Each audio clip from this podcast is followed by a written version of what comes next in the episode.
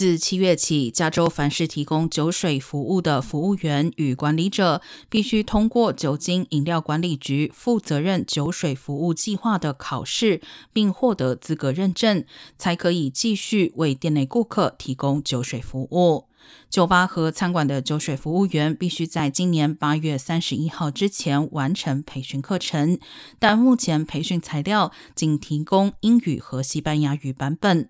除了可能对华裔从业者带来语言方面的挑战，不少企业主担心，在目前招工难的情况下，服务员没有足够时间来完成培训。